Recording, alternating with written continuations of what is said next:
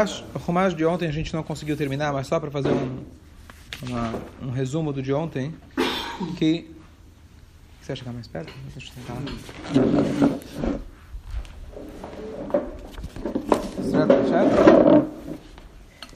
Moshe Rabbeinu ficou... Tá mexendo? Ficou negociando com Hashem, ou recusando o convite de Hashem, por uma semana. Então todo esse papo que falou na dente durou uma semana. Pergunto a vocês, o que aconteceu com o rebanho enquanto isso? Morreram de fome? É certo? Ele ia voltava na, na, na sarça, No dia seguinte? Ele ia voltar, ficou lá uma semana sentado, conversando. É interessante que sobre, o Har, né? sobre o Har Sinai está escrito que ele voltava todo dia de manhã. Fora os 40 dias que ele ficou lá, mas quando se comunicava com Hashem antes da, dos 10 mandamentos, ele subia e descia. Aqui não está escrito. Boa pergunta. Ah, eu lembrei isso. Bom, aí nesse momento Hashem mostra para ele os dois, os dois milagres, que é o milagre da, da serpente, da cobra, que é o cajado ele se transformou em cobra, e aí depois ele mostrou para ele também o, o, o sinal da, da lepra. E aí ele falou, se Hashem falou, se eles não, não, não acreditarem nesses dois, eu vou te dar um terceiro que é, você vai transformar água em sangue. E a ideia Uh, na verdade, a gente sabe que antes dele fazer, antes de Moshe Rabbeinu fazer a praga do sangue, ele já tinha mostrado para os Yehudim, ele pegou um pouco de água e transformou em sangue. Isso não é tão conhecido. Não foi só na hora que ele transformou todo o Nilo, mas ele mostrou isso para os Yehudim. Então, é, é, é, aqui a gente vê nessa passagem também aquela ideia de que Hashem era extremamente exigente e rigoroso com os tzadikim, que o, o Moshe Rabbeinu, ele falou, não vão acreditar em mim. E Hashem, então, ele deu um castigo, entre aspas, para Moshe Rabbeinu, de que ele mostrou para ele que ele estava com Metzorah, justo com Metzorah, que é aquela, aquela, aquela lepra milagrosa que tinha, que estava ligado com Lashonará. Então, ele falando que foi um fato, na verdade, na Israel, sim, estavam difícil para eles acreditarem em Moshe, em Hashem, etc. Mas o fato que ele falou mal do meu povo, então Hashem já retribuiu com ele com um milagre, nas entrelinhas ele já mostrou para ele que, é, que é, não deveria ter falado Lashonará. É? Essas provas foram muito fracas. Se eram fracas essas provas, por quê? Muito boa pergunta. Será que os milagres provariam a identidade de Moshe? Nós sabemos que posteriormente, o Rama coloca para a gente que nós acreditamos em Moshe não pelos milagres que ele fez, sequer Kriyat Yamsuf, a gente acredita porque Hashem, na hora de certa de brota, abriu os céus e falou para Moshe Rabbeinu e mostrou que ele realmente é nosso profeta. Então você vai perguntar, bom, então se alguém chegasse em Mitzrayim para os Yehudim e falasse, olha, vou aqui mostrar para vocês três milagres. Então agora vocês, por favor, me escutem e eu vou levar vocês embora do Egito. Então será que é suficiente? É... Além do mais, estão falando em Mitzrayim, que a gente vai ver que os próprios magos fazer bruxaria é comum. Tá certo? Então, como você Então, acredito que o milagre não foi um milagre que causou eles acreditarem, mas facilitou talvez. Porque tanto é que Deus fala para Moshe Rabbeinu, usa a linguagem de Pakot pakat yetchem. Usa linguagem que eles já têm por tradição, que quando chegar alguém e falar essa linguagem, eu lembrei de vocês, então eles vão saber que essa é a promessa que eles já tinham desde Abraão, Isaac e Jacob, e estavam esperando isso concretizar. Então, o que ele precisava, na verdade, tem um... É, é, sim, tem o, o Ragotchov Egoin, ele sempre traz a, a, a, diferença entre Siman e Siba. Então, fazer um parênteses curioso. É, siman é, siba, é sinal, certo? Siba é motivo. Então, existe uma, uma hakirá que se chama pensamento filosófico com suas implicações práticas sobre, por exemplo, a Torá fala que para o animal ser kasher, por exemplo, ele tem que ter casco fendido e ser ruminante. Será que isso é o que torna ele kasher? Ou se esses sinais, não é que eles tornam ele kasher, o animal é kasher. E o sinal é para você saber se ele é kasher ou não. Ah, qual que é a diferença? Tem sinal, é kasher, não tem, não é? Não, tem uma diferença. Pega um animal que nasceu de uma mãe e pai que era um animal puro, e ele, por algum acaso, o casco dele não estava fendido. Se você vai dizer que o casco é só para é um sinal, bom, se eu sei quem é o pai e mãe dele, então ele é kasher, com ou sem o casco fendido. Se eu falo que o casco fendido ele é o que causa, se ele é sibá, é o, que causa ele ser kasher, bom, tá certo que o papai e a mamãe dele é kasher, mas ele não é. Então é certo? Essa, hã? É? Não, então tem provas para cá, vai lá. Esse é o típico, típico pensamento do Drogachov Goin é um grande, grande revolucionário em toda a Guimarães com esse, com esse tipo de pensamento. Então, eu acredito que o que fez eles acreditarem no Moshe Rabbeinu não era por causa, não era uma sibá, não era já que você fez esse milagre, eu acredito em você. Eu acho que era mais um siman, era mais uma, um sinal de revelação. Era ele que precisava comprovar a identidade dele. Que já sabiam que Hashem ia, ia tirar eles de lá, já sabiam desde Ibrid Benametarim. Que alguém iria eventualmente tirar eles de lá, já sabiam. O que precisava é só demonstrar que era ele mesmo. Então não era que a gente, da mesma maneira, quando existem milagres na Torá. Tá, já, o Rambam fala que a gente não acredita em Deus por causa do milagre. É verdade. Mas quando tem um milagre, fala, bom, é, Hashem, legal, Hashem está aí mesmo. Ele reafirma aquilo que a gente já sabe. Eu não posso basear minha fé, minha fé no milagre, porque outros também fizeram milagres. Mas uma vez que eu já tenho a fé, eu posso usar o milagre. Não sei se essa resposta responde completo. Se quando o Mashiach chegar, como a gente vai saber se. Muito boa pergunta. Quando o Mashiach chegar, como que você vai saber? Então, já exatamente com essa frase, o Rambam começa a descrição dele para a gente saber quem é o Mashiach. E ele fala justamente o contrário. Ele fala, não pense que o Mashiach, para ele se identificar com o Mashiach, precisa fazer milagres. Afinal, o próprio Rabbi Akiva acreditava que o Bar o Ben Koziba, era o Mashiach, ele não tinha feito milagre algum. Quais são as características? Justamente, não um milagre, mas aparecer alguém de, de, descendente da dinastia de Davi, Rogue Batorá, ele estuda a Torá, ele aproxima os Yodim da Torá, e ele Ilachem Ilhamot Hashem, ele vai fazer as guerras de Hashem, sejam elas, tem duas formas de explicar isso, elas guerras no sentido literal ou guerras no sentido de batalhas morais, batalhas, convencer as pessoas para fazer. Veibane Bigdash Bimkomo, Bekabez Israel, vai construir o Beit HaMikdash no seu lugar e juntar o povo de Israel. Bom, se ele fizer isso, é só para nação Mashiach mesmo, tá certo? Se não precisa, Não tem nada a ver com burro branco. O burro, etc. Não, tem, tem, tem. Tem duas formas dele chegar do burro, mas não é isso que vai identificar ele como Mashiach. Vai ter milagres, aí tem as, as duas épocas, etc. Explicações, ressurreição dos mortos. Ah, então vou falar para ele, ó, ressuscita um morto. Você conseguiu? Beleza. Não, não. Mesmo que alguém chegar e ressuscitar um, um morto, e ele não fizer esses outros três, que é juntar o povo de Israel, ou seja, criar as condições para que a gente possa voltar e servir a Hashem de maneira completa, que é ter o Beit HaMikdash, todo o povo de Israel reunido em Israel, é, e trazer a paz, então se ele não fez isso, ele não é Mashiach. Ele pode ressuscitar quantos mortos ele quiser, não por isso ele é Mashiach. É justamente essa a ideia. Mas o povo está acreditando no Moshe bem antes dele começar a fazer as coisas. Aqui a gente está vendo que vai ser a posteriori. Primeiro vem o Mashiach, ele faz tudo isso, aí fala, ah, legal, então ele é o Mashiach. Mas aqui não, aqui Moshe já está vindo, antes de fazer nada, já está dando sinal, falou, oh, eu sou o Mashiach vai tirar vocês daí. Não, não entendi, qual, qual, foi, a, qual que é a ordem? Então, antes do Mashiach ter Mashiach Vadai, existe aquilo que se chama Hezkat Mashiach. Ou seja, se você observar alguém que é um líder, que ele é roguei a Torá, estuda a Torá, ele está aproximando os Yehudim, etc., ele é da dinastia de Davi, então ele é Becheskat Mashiach. Reskat, sabe o que quer dizer Hazaká em hebraico? Seja, um, todo Yehudi é Becheskat Kashrut. Você já tem uma certa segurança, não tem certeza absoluta, mas você já tem uma grande probabilidade. Você pode seguir ele, deve seguir ele, mas ele só vai se confirmar realmente quando ele fez essas três coisas. Então, Moshe Rabbeinu também não se confirmou até chegar, até chegar, até Deus bateu o carimbo final, que foi quando ele deu a certa de perante todo o povo judeu. É... Então, voltando à pergunta em relação, você falou, em relação ao Rebbe, Mashiach, etc. Eu já dei inúmeros, inúmeros shuras a respeito, tá? Depois você vai olhar, pro, procurar, no, procurar no, no podcast. Mas justamente a ideia é a seguinte, é, o que é Mashiach? Lembra que a gente discutiu? O que é Mashiach? As pessoas, as pessoas perguntam, como pode ser que o Rebbe é Mashiach? Então, na verdade, quando alguém vem com uma pergunta, a melhor coisa é você entender melhor a pergunta é, antes de dar a resposta. Se você entender a pergunta, vai, não, vai ter mais, não vai ter mais pergunta. A pessoa fala, como que o Rebbe pode ser Mashiach? Se você entender o que é Rebbe, entender quem é Mashiach, vai ser um pouco mais fácil. Só que a gente não tem nem noção do que é Rebbe nem o que é Mashiach. Mashiach você acha que é um cara que vai vir e ressuscitar os mortos, tá certo? E o que é Rebbe? Então, basicamente, a ideia é a seguinte. Tudo que se falou, ou se fala a respeito do Rebbe, etc., é aquilo que é chamado de Becheskat Mashiach. Um grande indicador que ele pode ser Mashiach. O que significa isso? Mashiach não chegou. Infelizmente, Mashiach não chegou. E a gente, infelizmente, vê isso todos os dias. Então, você não pode dizer ele é Mashiach. Mashiach ainda não veio. Certo? Mashiach não veio, infelizmente. O Mashiach está perto, está próximo, precisa abrir os olhos, já está aqui. Mas no sentido figurativo, literalmente, Mashiach não chegou. Nós estamos ainda, alarricamente, no momento de galuto. Então, ninguém pode afirmar que é Mashiach. Uhum. Certo? Agora, o que se diz, se você olhar nas qualidades que Mashiach tem que ter, você olhar no Rambam, você, muita gente identifica essas qualidades com o Rebbe.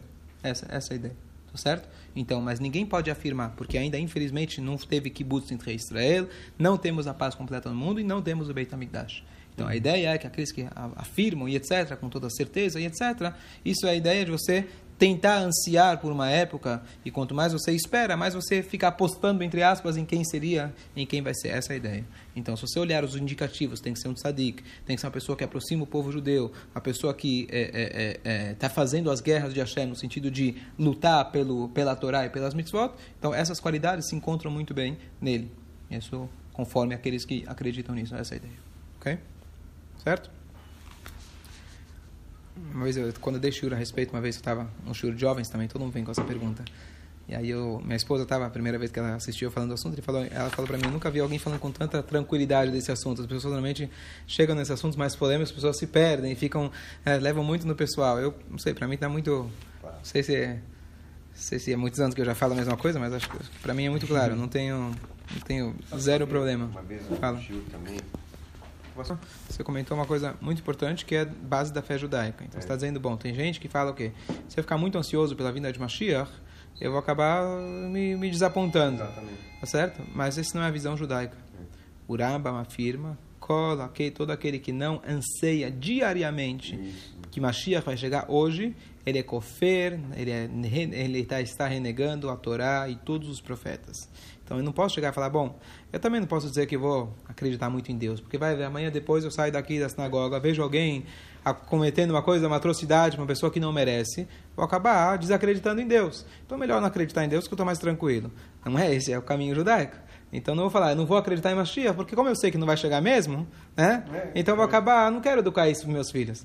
Hazve Shalom. A ideia é justamente o contrário. Isso que significa fé. Por mais difícil que seja, que mais tempo que passe, eu ainda acredito, Bechol Yom Sheavó, Animamin. É um dos 13, é um do 12 Animamin. É isso mesmo que a gente tem que acreditar todos os dias. E certo? O Israel, ele tinha um terno prontinho. especial prontinho. Prontinho. Pra, tá certo?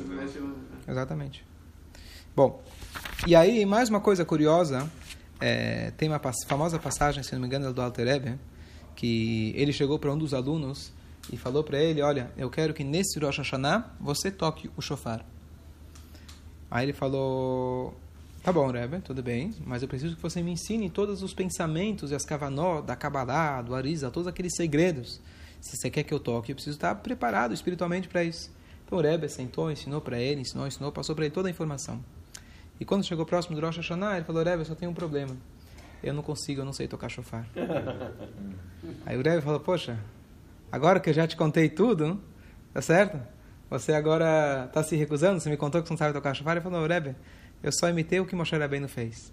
Quando Deus chega e fala para Moshe Rabbeinu, ele fala, olha, leva lá, tira lá meu povo. Moshe Rabbeinu fala, qual é o teu nome? Né? E conta lá teu nome máximo. Deus vai lá, conta os segredos. E, e, é isso. E Deus vai lá respondendo tudo. E no final ele fala, sabe o quê? Eu não tenho nem boca para falar, eu nem consigo ir, tá certo? No final ele acabou indo. Mas é essa ideia, a gente conseguir, então, aqui talvez a origem de que existe, entre aspas, um conceito um pouco curioso e polêmico, de uma malícia para coisas boas. O que significa isso? Tem uma famosa história, se eu não me engano foi de Tzemach Tzedek, Tzemach Tzedek, acho que era ele, ele tinha uma coleção, uma coleção de manuscritos antigos, muito, muito, muito valiosos, muito sagrados. E, e na época vivia sempre esse negócio que às vezes alguém roubava do outro, esse tipo de coisa, Deus nos livre. E estavam. Esse, esse, era isso que roubavam, entre aspas. O, o, Ganev, ele roubava essas coisas. É isso que eles estavam. E o Rebbe deu, uma, deu uma, uma bronca muito forte que ninguém ouse pensar em tocar nesses materiais sem permissão. Tá bom? Então ninguém tocou. E aí, um belo dia, pegou fogo na casa do Rebbe. Aí o Rebbe virou e falou: Agora me contem. Alguém tem alguma coisa? Alguém tem algum manuscrito? Eles falaram: Não, o Rebbe não deixou. Aí o Rebbe brigou com eles e falou: Cadê o alto sacrifício pela Torá e pela Hassidut? Essa frase, essa, assim, a gente normalmente não conta essas, essas, essas histórias porque pode, Deus nos livre, dar a entender muita coisa errada. Mas existe esse conceito Tá certo? Se usar entre aspas, se é que você vai ter malícia, você usa malícia para saber mais Torá. Existe aqui o conceito de você roubar do tempo do teu trabalho para você estudar a Torá, entre aspas. Então, é, a gente vê que Moshe Rabbeinu também teve essa, entre aspas, no, que não aprendam isso, achar que pode roubar Hasbe Shalom, um tefilin, etc. Inúmeras alahots, você pode cumprir uma mitzvah com algo roubado, etc. Mas era só para... Ok. Moshe foi embora e retornou ao seu sogro Yeter. Então aqui ele mudou de nome, tinha sete nomes, Tró.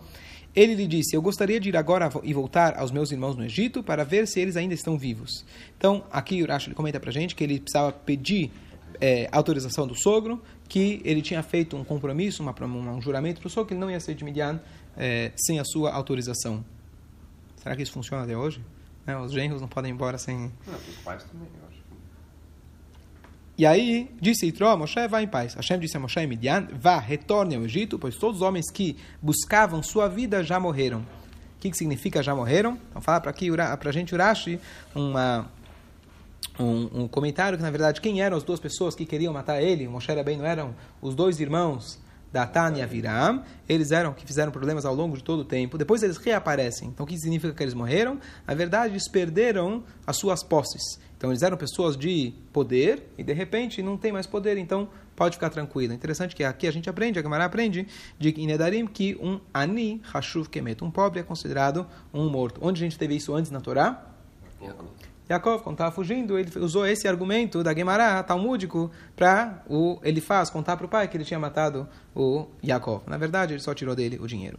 Quem mais a gente teve que morreu essa semana, nessa paraxá, e não, não necessariamente foi literal? Paró.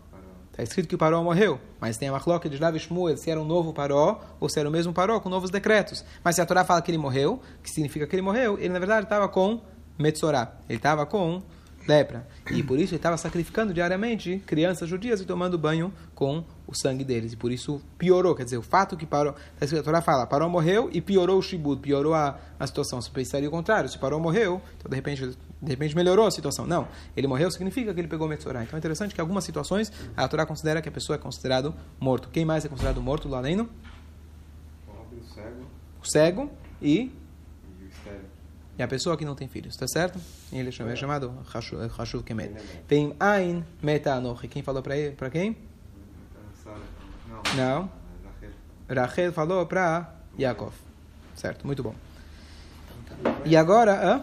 Foi, foi, bem lembrado. Moshe tomou sua mulher e filhos, mante, eh, montou sobre o burro e Essa voltou para o é Egito. estranha. Ele também levou o cajado divino em sua mão. Deus disse a Moshe: Em seu caminho de volta ao Egito, reflita sobre todos os milagres que eu coloquei em sua mão. Você os usará diante do Barão, mas eu endurecerei seu coração. Ele não permitirá o povo de ir. Então, a segunda vez que Hashem já está afirmando para Moshe Rabbeinu que Paró não vai deixar eles irem. Esse cajado. Sim. Tá, e agora a gente vai chegar então só rapidamente. Aqui a Torá vai contar pra gente um episódio muito, digamos assim, bizarro, se a gente pode falar, né? Um episódio bizarro. A Torá, Hazu Shalom, não é bizarro, mas uma história. Então o que acontece? Eles estavam no caminho do Malon, então eles estavam no caminho agora, então ele estava montado no burro, indo de Midian para o Egito salvar o povo. Um anjo confrontou Moshe e desejou matá-lo. Ziporá pegou uma pedra e cortou o prepúcio de seu filho, atirando aos pés dele. Ela disse: Você é aquele por quem seria assassinado meu marido. Quando deixou, ela disse: Meu marido seria morto por, a- por causa do problema da circuncisão.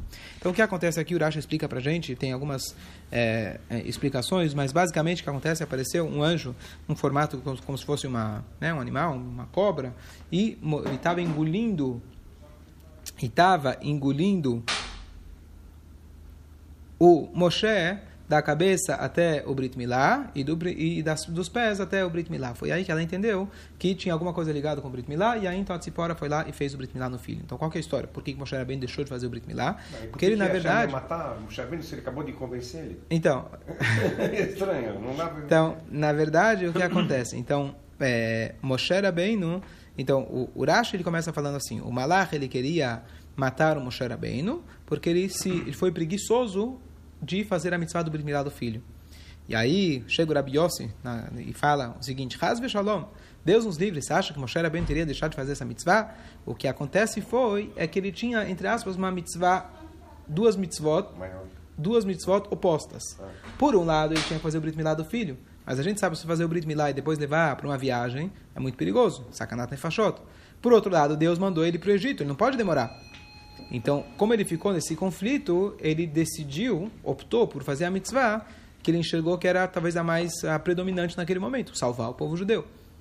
E, mas mesmo assim, é, então, se for assim, então Moshe Rabbeinu tinha um bom motivo para não ter feito. Então, diz o, diz o Rabi, diz Rabi Yossi, ele fala qual foi o motivo que Moshe foi castigado, que no momento que ele chegou no Malon, que seria o lugar onde iria descansar, ele primeiro se ocupou com o malon. Primeiro se preocupou com a mala dele, com o lugar de dormir, e não com a mitzvah.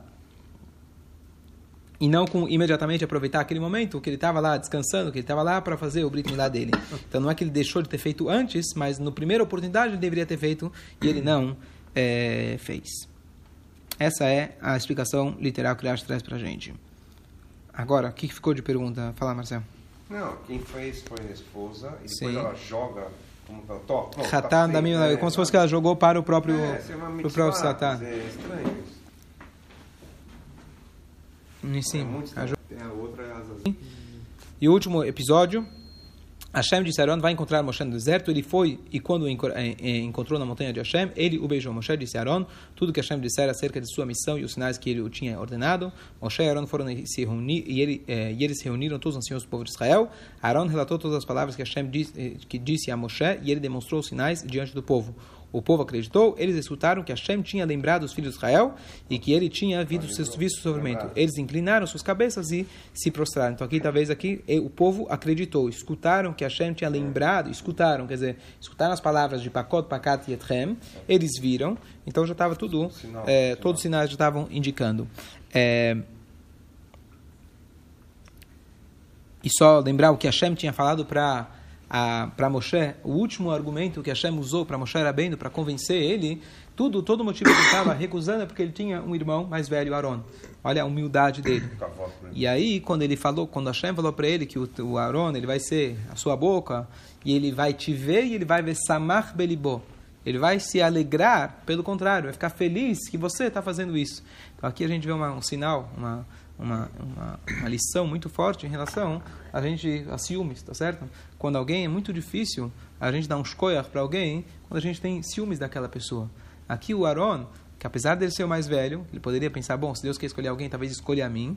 Ele falou pelo contrário, ele ficou feliz que o irmão dele foi escolhido por Hashem. Então, uma lição muito forte para a gente. Justo. Aaron, justo o Aaron, que era o protótipo de Avat Israel, amor ao próximo, trazer a paz, etc. Ele, é, ele dá para a gente essa lição de que você conseguir se alegrar com a posição de liderança do outro.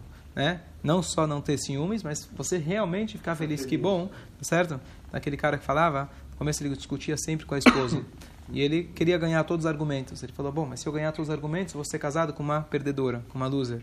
Então não vale a pena. Tá certo? Nós temos que conseguir se alegrar com a vitória do outro. Shabbat Shalom. Olha, Escolha.